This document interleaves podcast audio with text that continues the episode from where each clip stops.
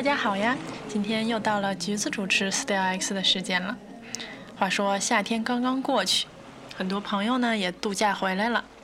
如何去与沙滩边嬉戏、去大海里冲浪的小朋友们强行尬聊呢？今天在这期节目里，不会聊天的橘子就给你支个招儿。咱们就试着以标题这个问题开始，然后再以下面橘子要跟大家聊到的问题铺开。估计这些问题可以强行帮你推进谈话内容，迅速开启探索模式，深入了解这段经历带给你的朋友的一些新体验。下面橘子就以身试法，自己和自己聊一趟，也算给大家做个示范。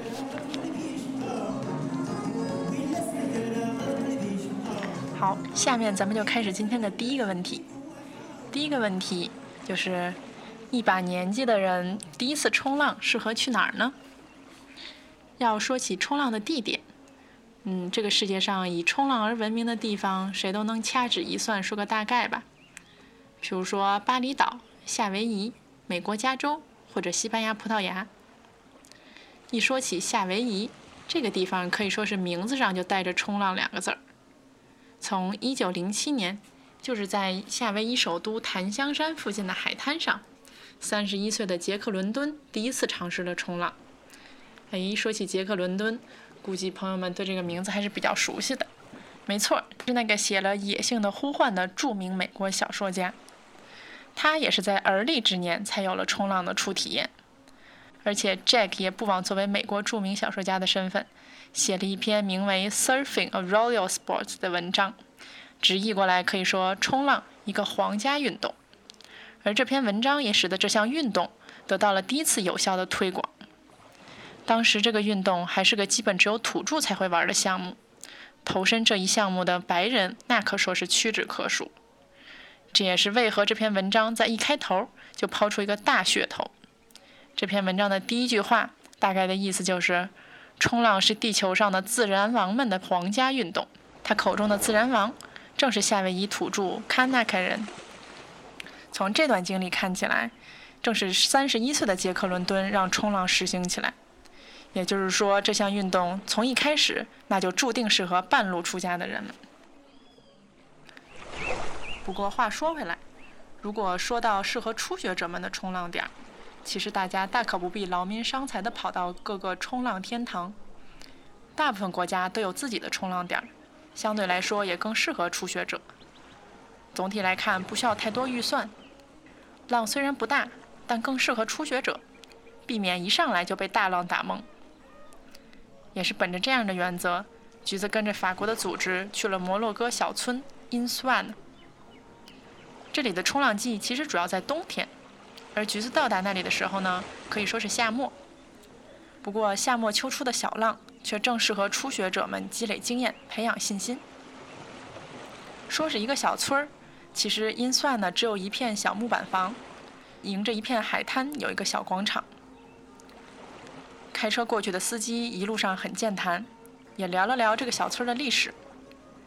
这里原本只是荒野中的一片海滩，还是一九九五年的时候，法国运动组织 UCPA 在这里建立了第一个冲浪据点。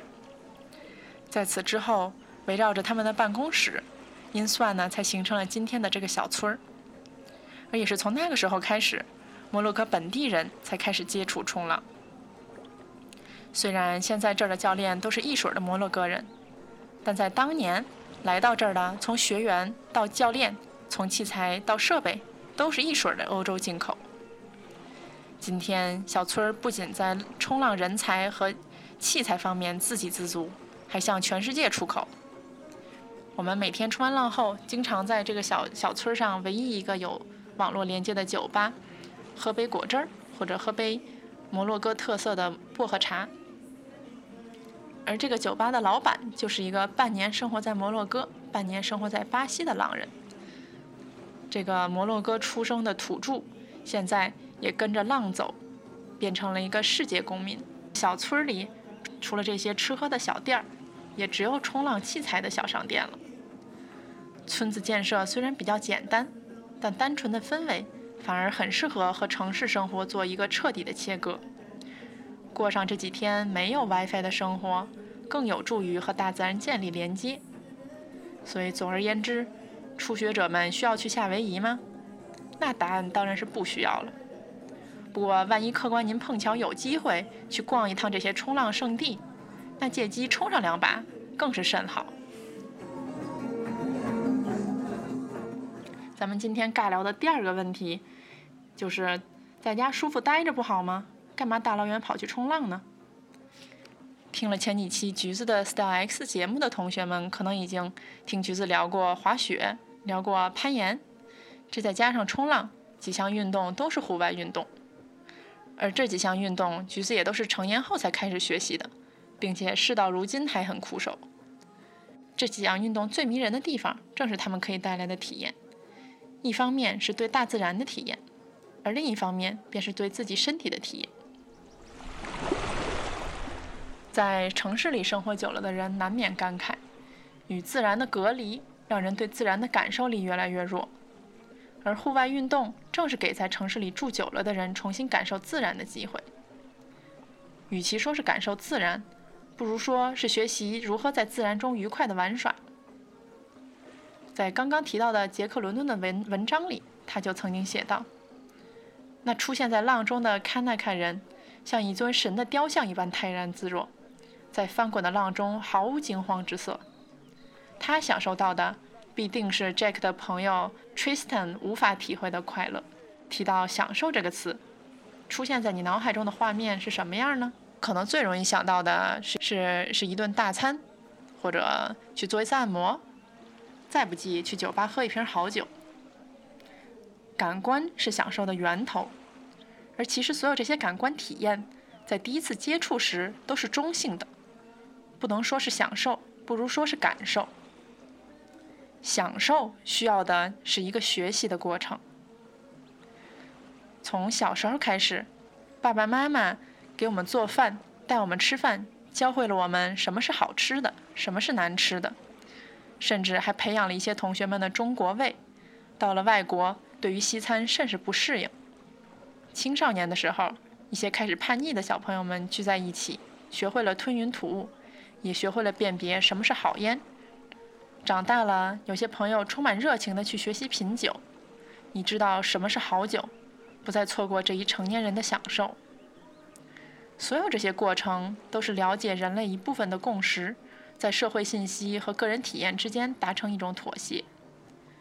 学会识别和认同一种好的事物，很大程度上是一个社会过程，是人与人的交流中学会的事情。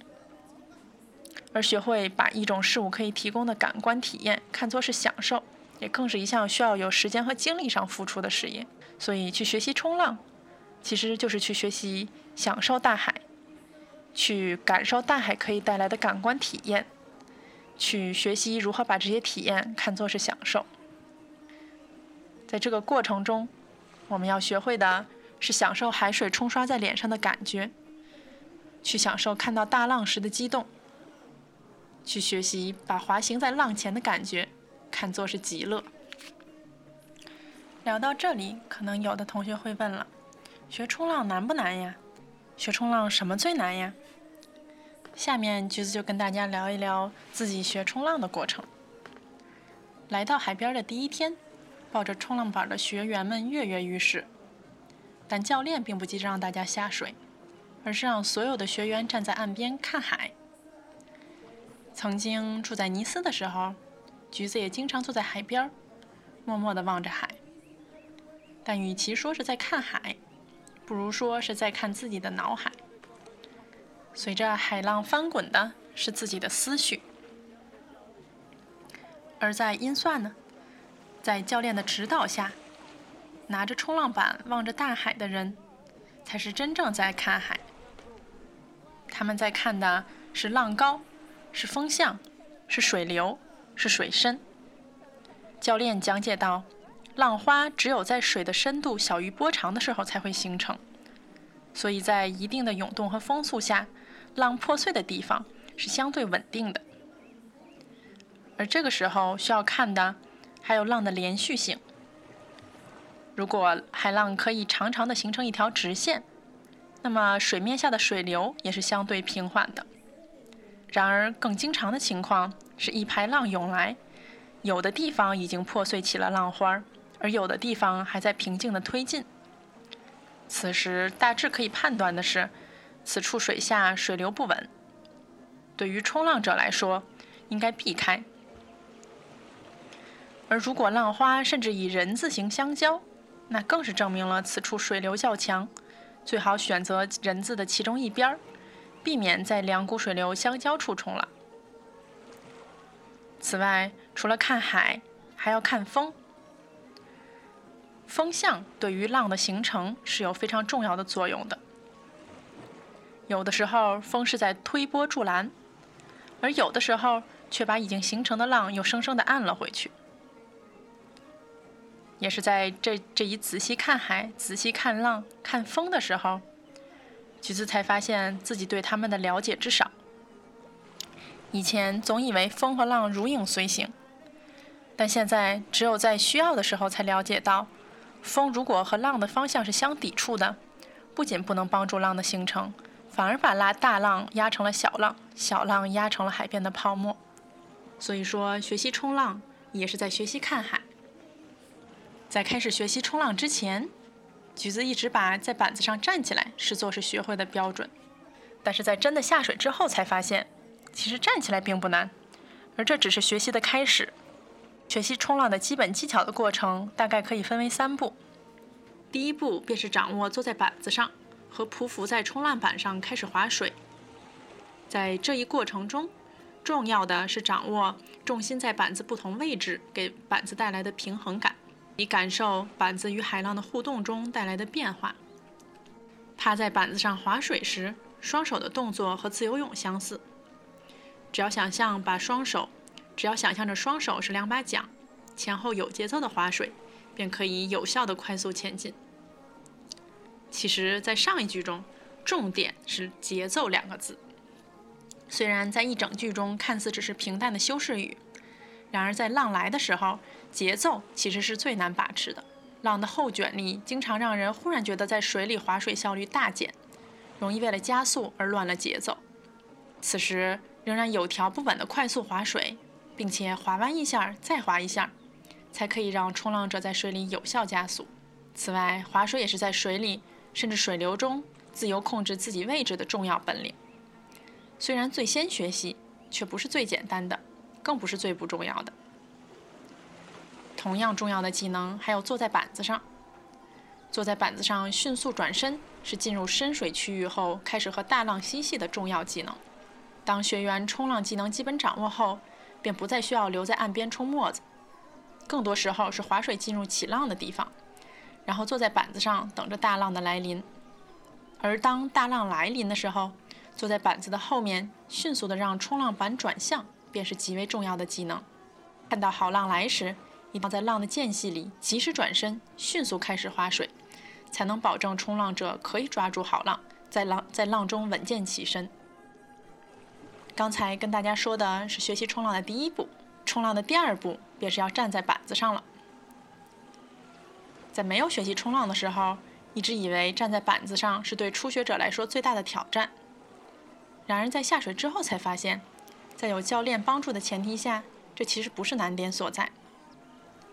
在初学阶段，教练通常会把学员带到浪比较小、水流比较平稳的地方，学员只要在浪来的时候。在板子上趴好，教练就会抓准时机，从后面推送板子，把板子送入浪中。一旦板子在浪的推力下平稳地向前移动，学员便可以在板子上放心站起。所以，只要有教练推板，站在板子上并不难。而站上板后，却并不意味着一个人可以单独的开始这项运动，因为更难的部分。是如何抓住一个浪，如何在浪来时可以快速的划水，以达到浪的速度，如何可以让板子进入一个浪，并在这个时候在自己选择时机快速的站起。所以，学习冲浪最有趣的其实是第三步，也就是抓浪。海里的浪其实不是那么规律，有的时候连着几个浪，有的时候又平静的只有一点波纹。浪小的时候，远远望去，几乎分辨不出哪个是小波，哪个是小浪；而在浪大的时候，上下起伏的海面颠簸着，也并没有让冲浪者更容易做出决定，在哪个谷底转身，跟着下一个浪冲向岸边。做选择的不容易，很大程度上是来自于一旦冲出去，便要迎着浪再走回来。初学者使用的大冲浪板，虽然在冲出去的时候更加稳定，但在走回来的时候，被浪拍打着，阻力也更大。正因如此，橘子经常说，一周的下海时间里，与其说是去冲浪，更多的好像是在做水下体操。正因如此，会看浪才是一个很重要的技能，因为只有选对了浪，才可以在冲出去的时候享受到真正冲浪的快乐。在节目的最后，橘子带给大家的是在本地的渔村录制的摩洛哥本土音乐。通过这段音乐，也希望可以带给大家一点摩洛哥的异域风情和渔民们对生活的感触。